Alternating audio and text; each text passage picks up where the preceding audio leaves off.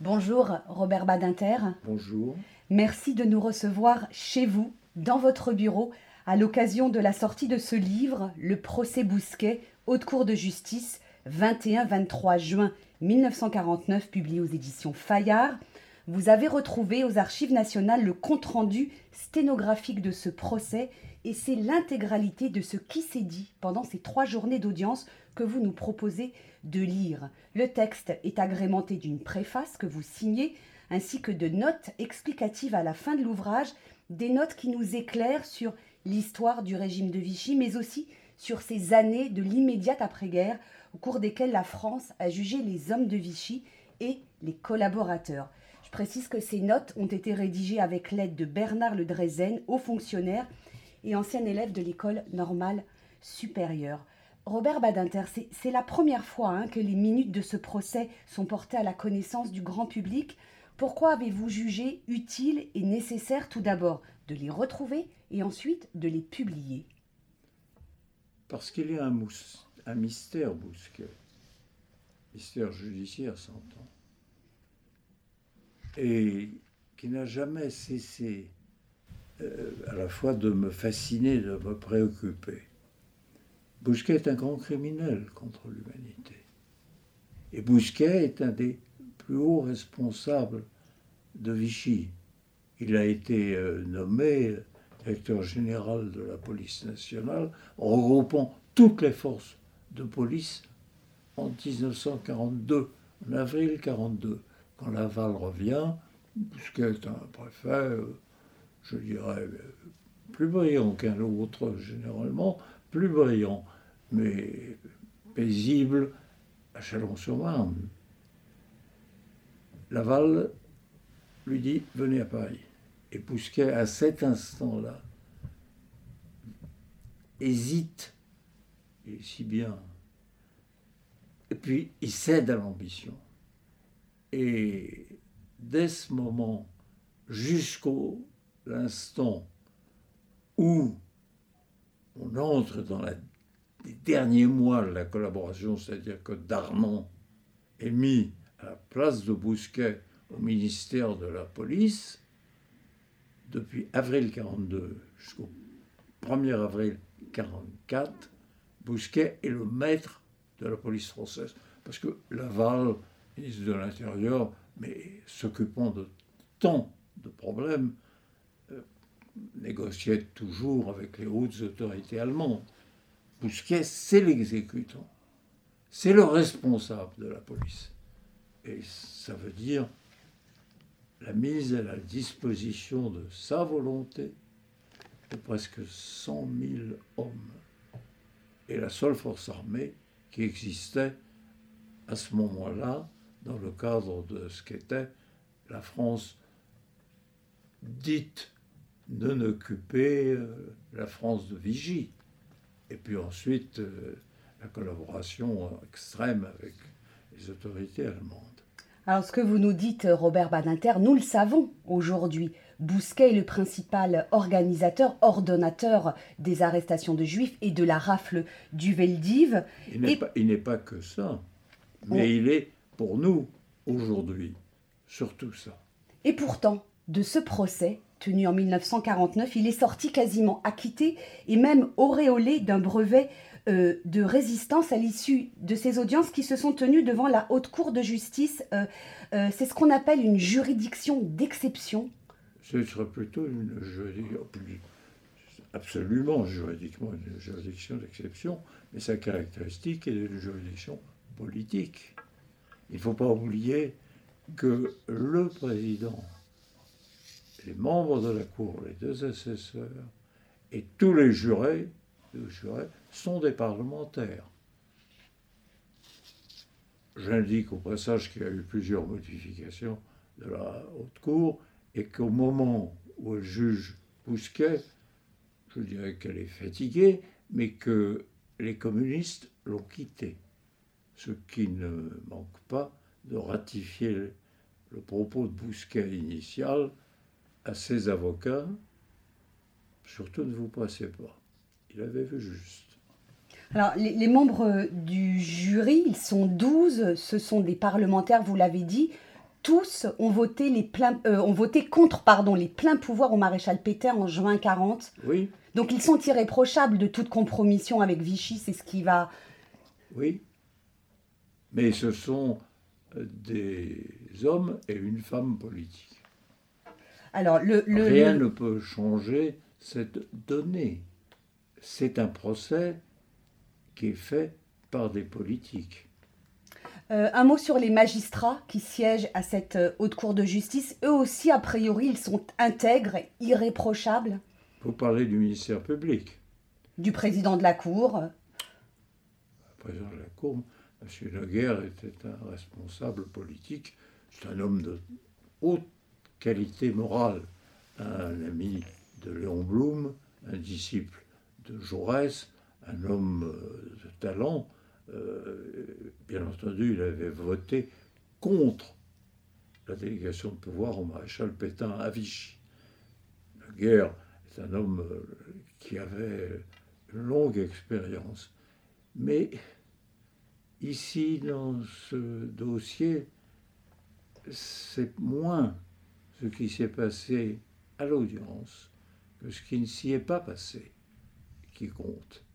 C'est-à-dire que entre l'instruction, le dossier fait à peu près euh, 90 cm, l'avocat dit 2 mètres, c'est pas vrai. 90 cm, c'est déjà considérable. L'instruction était euh, sinon très complète, mais assez complète. Et ce qui advient à l'audience, il y a un passage obligatoire dans la procédure. C'est la chambre d'instruction. Et là, on filtre les résultats de l'instruction. Seul y assiste d'ailleurs, en dehors des membres de la chambre d'accusation, le procureur général.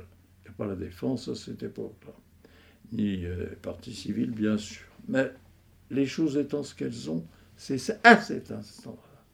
Le procureur général étant présent et les réquisitions du procureur général étant déposées devant la chambre d'instruction, qui rédigeait l'arrêt qui saisira la haute cour de justice.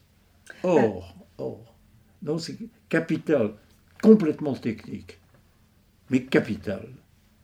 À ce moment-là, vous avez un réquisitoire définitif fait par le parquet. Le parquet est encore tenu de prendre les instructions de la chancellerie. Ce n'est pas l'époque actuelle. Il y a donc des instructions qui sont données à la chancellerie. Seulement voilà, il n'y a plus de dossier à la chancellerie. Le dossier Bousquet, le dossier administratif, la correspondance entre le parquet général et le cabinet du ministre, la direction des affaires criminelles au ministère de la Justice, cette correspondance a disparu. Après coup, bien sûr. Mais elle n'existe plus. On a eu beau chercher partout, le dossier est vide. Donc une main pieuse l'a vidé. Vous avez le réquisitoire définitif fait par le parquet, soumis à la chancellerie de l'époque. C'est le même texte qui est reproduit, je dirais à la photocopie, qui est reproduit et qui ouvrira les débats. Donc, ce qu'entendent les jurés, qui connaissent rien au dossier, ce qu'entendent les jurés, c'est la version donnée par le parquet sur instruction de la chancellerie de la responsabilité criminelle de Bousquet. C'est l'effet d'accordéon entre les résultats de l'instruction, quand on l'a parcouru comme nous l'avons fait, le Drezel et moi, ligne à ligne, et ce dont est saisie la haute cour, il y a un fossé. Et dans ce fossé, on a précipité les charges majeures contre Bousquet. Donc ce que vous nous dites finalement, c'est que les dés étaient jetés avant même que ne débute ce procès et que finalement ce procès n'en a pas été un. Ah non, c'est- il faut ne pas se contenter du procès. Il faut voir euh, le procès tel qu'il est à partir de l'acte d'accusation mm. qui est l'œuvre réelle du ministère public par rapport au dossier d'instruction. L'essentiel s'est évaporé. Non pas que les pièces aient été détruites, mais ce n'est pas retenu. Les jurés, ils ne connaissent pas le dossier d'instruction à l'époque et maintenant. Seul le connaît le président, mais ça fait euh, des années qu'il préside, le temps euh, a fait son effet aussi. Je ne dis pas qu'il n'ait pas travaillé, il a travaillé sûrement. Mais à partir de ce qu'était la version donnée par le parquet, c'est-à-dire la volonté politique de la chancellerie concernant Bousquet. Et là, vous assistez à un escamotage, un tour de passe-passe. Alors moi, ayant euh, étant à la recherche de cet élément clé, je ne peux que dire, ben, des années de recherche ont échoué, mais j'ai jugé bon, grâce au personnel des archives nationales auquel je rends témoignage et au directeur des archives nationales, nous sommes tombés, nous avons trouvé cette sténotypie des débats qui est comme le film, l'enregistrement complet, depuis accusé levez-vous jusqu'à la haute cour. Euh, vous relève de l'indignité nationale pour faire résistance grâce à la haute cour, Bousquet a été non seulement acquitté, mais il est un des, deux à être sorti de la haute cour avec un brevet de résistant, ce qui est quand même prodigieux. C'est le tour d'escamotage judiciaire le plus saisissant. Suis un vieux routier de la justice c'est le tour de passe-passe, l'escamotage, la construction d'une décision voulue. Bousquet, il faut le rappeler, c'est le plus étonnant. Bousquet a été arrêté par la première armée américaine en 1945, en avril 1945, disait j'étais déporté, c'est plus compliqué que ça. Il a été arrêté par les Allemands et conduit en Allemagne. Il a été arrêté par les Allemands, mais est-ce que c'était pour le protéger de la milice qui voulait ou de la résistance?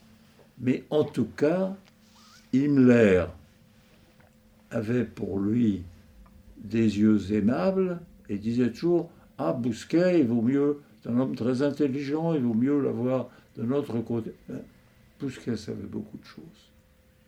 Bousquet avait rendu de grands services.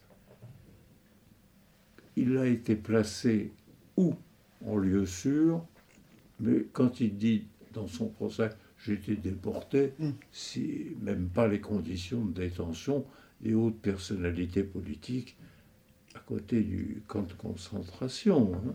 C'est pas ça.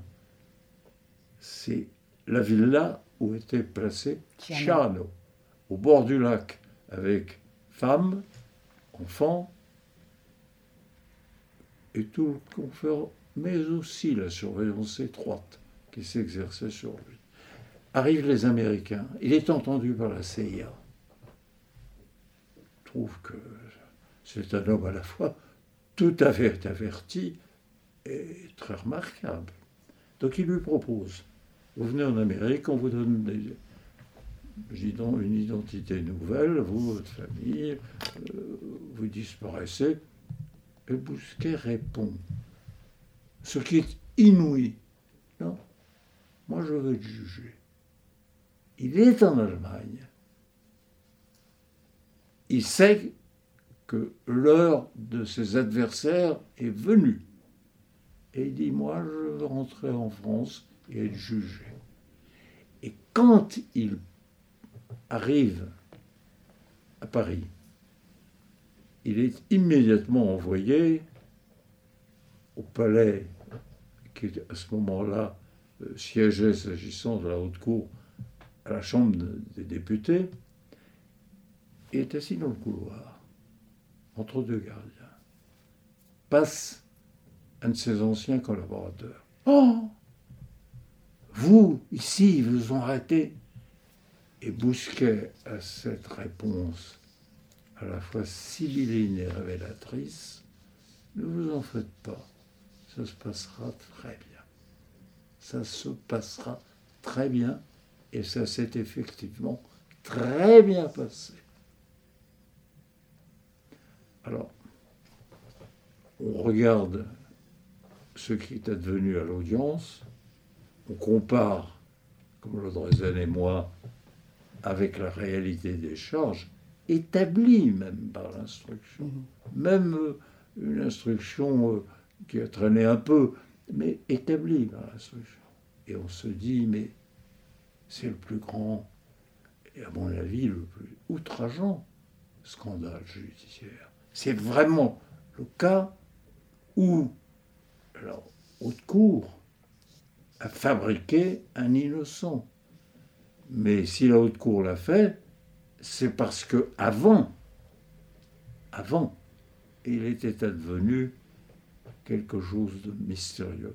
Et c'est ce mystère que pendant des années, nous avons essayé de dissiper, on va, je suis forcé de le dire, alors quand nous sommes tombés sur cette sténotypie du procès, je me suis dit, ça c'est un monument d'injustice, il faut que ce soit porté à la connaissance du public. Je remercie la direction des Archives nationales d'avoir autorisé cette publication.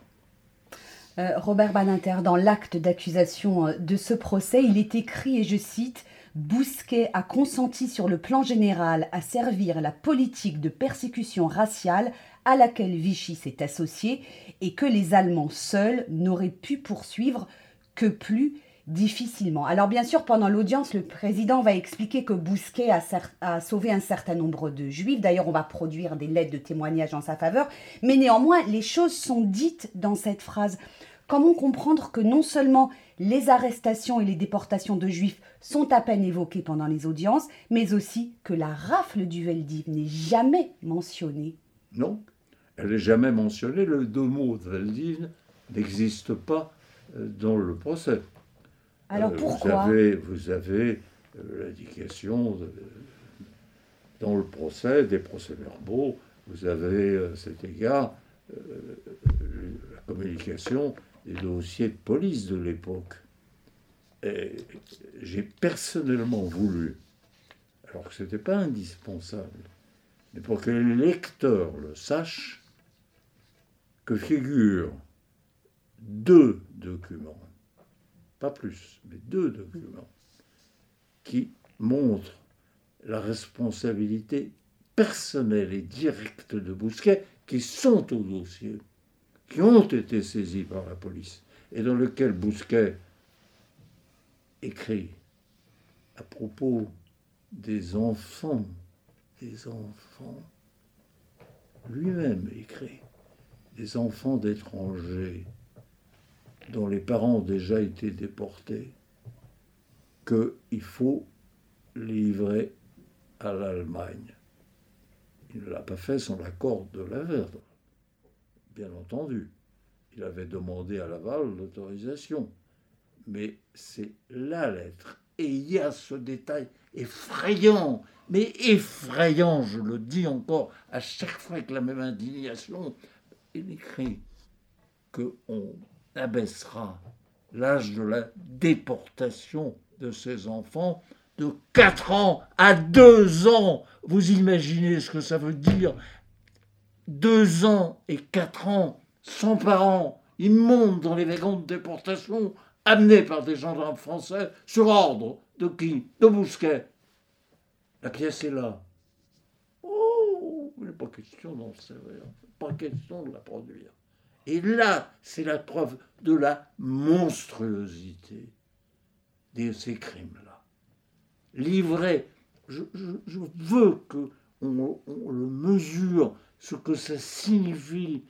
Des enfants de 2 et 4 ans, ils ne savent même pas leur nom. On leur met leur nom là, autour du cou, et ils montent dans des wagons de déportation. Et pour faire quoi? On dit, oh bon, ils vont retrouver leur famille. Leur famille, c'était une force de travail, avec les vaillards, avec ses enfants.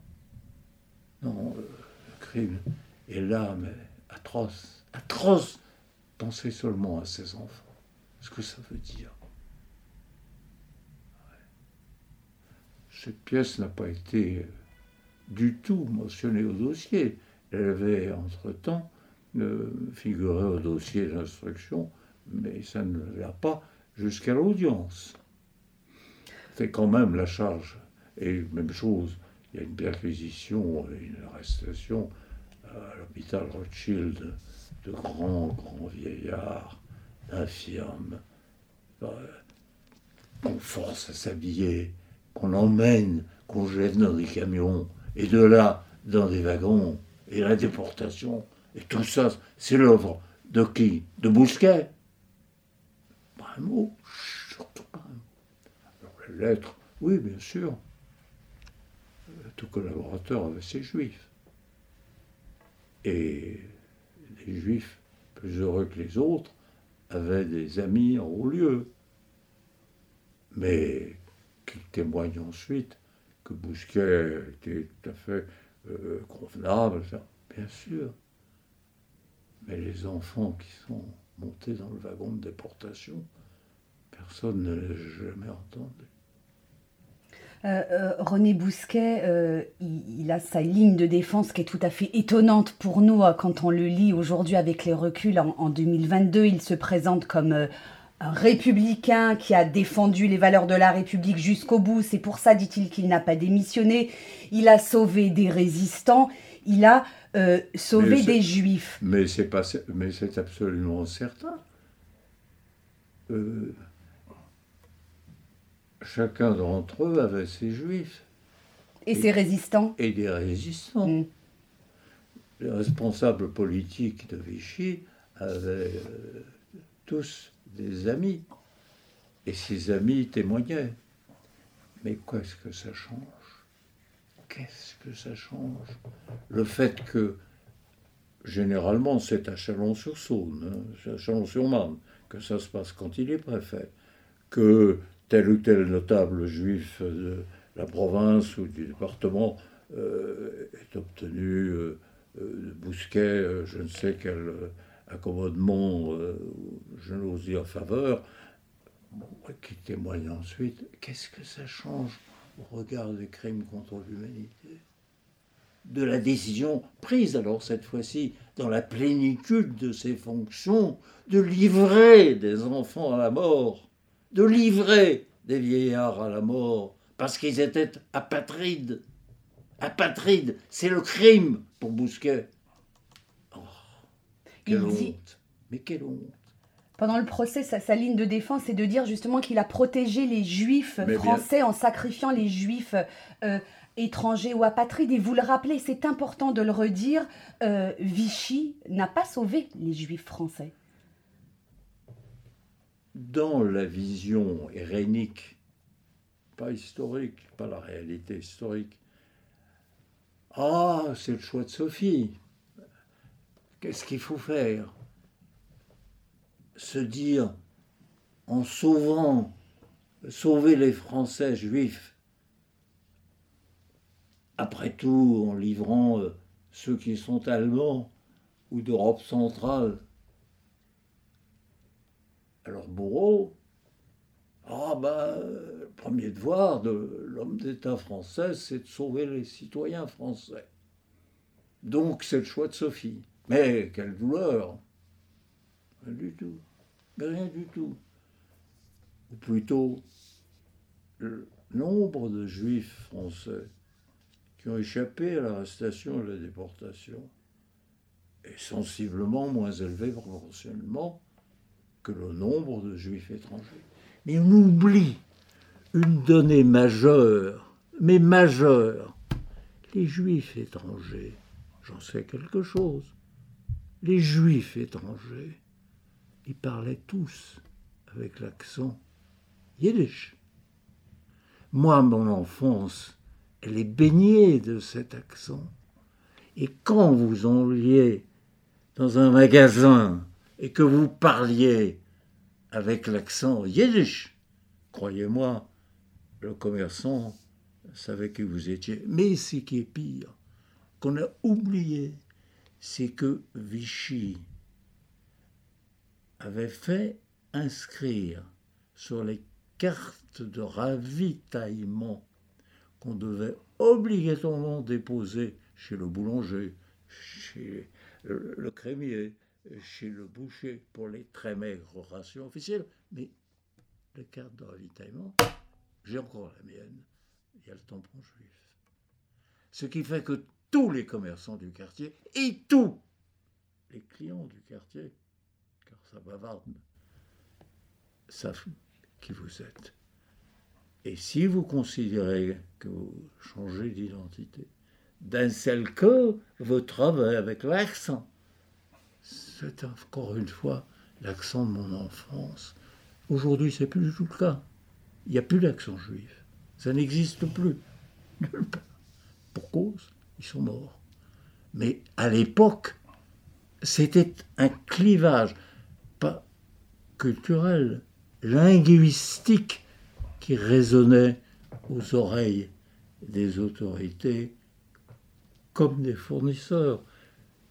Quand le gendarme vous dit vos papiers, vous sortez vos papiers. Il vous pose une question. Vous ne pouvez pas dissimuler l'accent. C'est tout. Euh, l'arrêt de la Haute Cour de justice tombe le 23 juin 1949. C'est la tête haute, écrivez-vous, que René Bousquet est sorti, est sorti pardon, de son procès. Aujourd'hui, que nous dit ce procès de 1949 sur notre état de droit et ses possibles dérives? La République avait été établie et pourtant une Cour de justice n'a pas rendu la justice.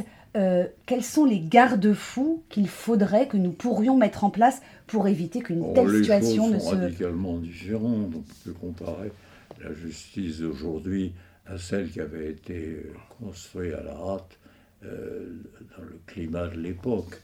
Euh, vous savez, euh, la justice de l'épuration, se ressentait de, toutes les tensions, les affrontements, les conflits, et puis il faut le dire aussi, une sorte de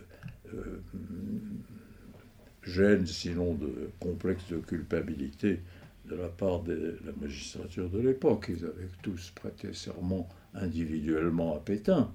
Euh, et puis, euh, l'épuration avait joué tout de suite. Euh, dès le mois de septembre 40, on avait épuré la magistrature de ces éléments juifs francs-maçons, mais juifs surtout parmi eux d'éminents, éminents juristes juifs. Et euh, si vous regardez le Dalloz, la grande revue juridique de l'époque, euh, vous y trouverez pour les années 40-44 une jurisprudence à l'intitulé juif. C'était la mise en œuvre de la législation juive. un grand avocat de ce temps-là avait publié comme seul ouvrage juridique le guide des droits des juifs. Ce n'était pas seulement pour les clients juifs, c'était aussi pour ceux qui achetaient des biens juifs. Tout a été dans ce domaine étudié, mais ça n'a rien à voir avec ce qui est advenu ici. Parce qu'ici, c'est le responsable premier de la police de Vichy qui arrêtait, qui arrêtait, et les étrangers, et les juifs français aussi. Robert Banater, euh, depuis... qu'il ait sauvé des juifs, chaque collaborateur, disait-on, avait ses juifs. Euh, depuis plusieurs années maintenant, l'antisémitisme a ressurgi de manière très forte et parfois violente en France. Euh, vous qui avez mis votre vie au service de la justice, de la République, est-ce que vous n'êtes pas parfois un peu découragé? Non, je ne suis pas. Je ne suis pas. Et, euh, je dirais, la mémoire est chose à la fois sainte et utile. Sainte parce qu'il faut conserver le souvenir des martyrs, et utile parce que il faut, avec euh, ce qui fut, euh, éviter que ça se reproduise. Non, non, rien à voir entre des Allemands occupants que vous voyez défiler et deux ou trois imbéciles qui écrivent encore mort aux juifs. Il ne faut pas confondre, non pas que je sois sans illusion, non pas que j'imagine que l'antisémitisme a disparu. L'antisionisme permet de masquer le visage de l'antisémitisme actuel. Mais simplement, vous ne sortez pas en vous disant je vais t'arrêter. Vous ne voyez pas vos enfants sortir en se disant peut-être je ne reviens plus. Vous ne voyez pas votre mari ou votre épouse s'en aller au bureau ou s'en aller faire ses courses en vous disant il ne reviendra jamais plus. Et vous regardez votre monde fébrilement. Ça n'a rien à voir entre la réalité de l'occupation. Moi j'avais 12 ans quand j'ai vu arriver pour la première fois les Allemands. Je les ai vus trois fois. 12 ans. Eh bien, de ce jour-là jusqu'à la libération, j'ai vu et vécu une autre vie. Croyez-moi, ça marque pour, pour toujours. Quand on est adolescent, on vieillit très vite à cette époque-là. Nous arrivons au terme de cet entretien. Euh, nous sommes ici dans votre bureau. Autour de vous, sur les murs, on, peut voir le texte de loi de l'abolition de la peine de mort, hein, dont vous êtes l'auteur, le portrait d'un prix Nobel de la paix, mais aussi ce tableau qui vous vient de votre famille, où l'on peut voir des rabbins en train de discuter. Est-ce que tout cet environnement, tout ceci décrit l'homme que vous êtes, un républicain qui s'est battu toute sa vie pour la justice et la paix, mais aussi un juif humaniste universaliste. En témoignage de, là, des grands moments de la lutte contre l'antisémitisme, j'ai réussi, j'ai un collectionneur maniaque, euh, j'ai réussi à trouver un original du J'accuse de Zola. de Zola. Je dis un original, il avait 150 000, 200 000. Mais le papier journal, ça ne résiste pas autant. Celui-là, je l'ai trouvé enfin. C'est vrai que nous sommes le peuple de la mémoire et que la mémoire est pour nous infiniment précieuse et importante parce que s'y inscrivent le nom des disparus. Et c'est vrai que les juifs, je pense, ont culturellement culturellement le sens de la mémoire. Vous avez aussi ici une cuillère qui m'a été donnée lorsque j'ai vu pour la première fois Auschwitz à une époque où personne ne s'y rendait. Et pour cause, c'était 1955, 56. Et le conservateur, il n'y avait même pas le mot de juif, il y avait le mot juif par hasard hein, qui figurait. Et euh, visitant euh, là ce lieu, euh, je voulais dire absolument le Kaddish à l'entrée de la chambre à gaz, et eh bien là, mon pied a heurté cette cuillère et le conservateur polonais, très content d'avoir un visiteur, s'est penché, regardez, et m'a dit ça c'est cuillère venant des juifs de euh, l'été 44, les juifs hongrois. Je vous la donne. Je dis non, pas me la donner. Ah, sacré, ça appartient euh, mettez-la dans votre. Ah non, non. Non, vous savez, il a eu ce mot terrible. On en a. Alors j'ai dit, bon, ben j'accepte. Et je l'ai emmené avec moi, il y avait toute la terre et la boue était tordue, je l'ai posé sur les rayons de la bibliothèque à l'époque. Et puis je suis parti à Londres parce que j'avais un arbitrage. en revenant, ma femme de ménage m'a dit euh, Vous savez, monsieur, je ne peux plus mieux faire. Elle l'avait redressé et l'avait poli de toute la terre sacrée que je voulais conserver. Je dit Bon, ben, je l'ai gardé toute ma vie. Vous savez, je tiens à ce que ce soit dit. J'ai découvert en cours de route de ma longue vie la symbolique et la signification de la cuillère. Ça m'a été dit à Rivesaltes par le conservateur du musée, qui m'a dit, je sais que cuillère, il faut mesurer que la cuillère, elle est essentielle à l'être humain. Parce que dans les camps de concentration, partout, pas seulement ceux qui ont servi aux juifs, mais partout.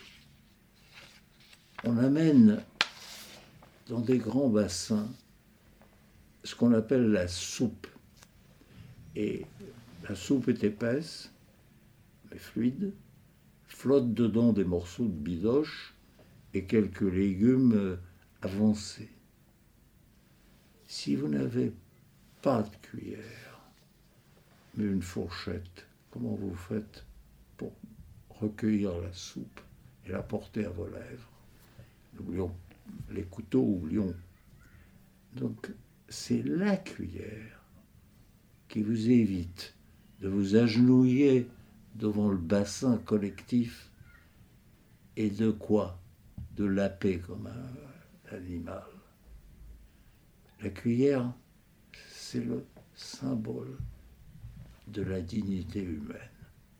Et longtemps après, j'ai relu Primo Levi et j'ai vu que, en effet, la cuillère était le symbole et qu'on se la passait de bouche en bouche, de main en main, afin d'éviter de laper. Ah oui, la cuillère, je la regarde maintenant autrement que comme euh, un instrument simplement de vaisselle ou une œuvre d'art, selon les orfèvreries. Robert Badinter, une toute petite dernière question. Avez-vous conscience que vous êtes l'une des grandes figures juives et républicaines de notre temps, à l'image de Simone Veil ou de Pierre Mendès France, de par le combat que vous avez porté, euh, euh, les valeurs que vous incarnez aujourd'hui non, non, non, rien de tout ça. Rien de tout ça, et si je cédais à la vanité, ou... Euh, non, non, ces idées-là, Elisabeth y veillerait. Oh, non, non, non, non. Je suis un témoin. Je fais ce que j'ai pu. Vous savez, ces mots disent tout faire ce qu'on peut. Euh, c'était ce que disait toujours euh, ma mère. Pas? Tout juif cite d'abord sa mère. C'est une relation oubliée de notre temps. La mère d'abord. Qui dira? Réellement le pouvoir des mères Des mères juives mais pas que des mères juives, des mères italiennes, les mères. Quelquefois, là nous sortons du sujet, j'écoute les féministes euh, les plus engagées, euh, celles de l'école californienne, et je me dis, mais elles se veulent avoir été des esclaves. Quiconque a vécu dans une famille juive sait que Maman, c'est l'essentiel, c'est l'autorité suprême. Et ce n'est pas que chez les juifs. Que sont les mères devenues? Je pose la question. mais ce n'est qu'une question, parce que je ne peux pas répondre maintenant. Bon, alors pour en revenir à moi, non. Euh, j'ai fait, dirait ce que vous que êtes j'ai- un grand j'ai maître. fait ce que j'ai pu. C'est tout. C'est tout. Merci. Voilà. Merci infiniment, Ça Robert va Badinter, de nous avoir reçus pour RCJ dans votre bureau. Ce livre est à lire, Le procès Bousquet, Haute Cour de justice, 21-23 juin 1949, dont vous signez la préface et les notes, et c'est publié aux éditions Fayard. Merci beaucoup. Merci.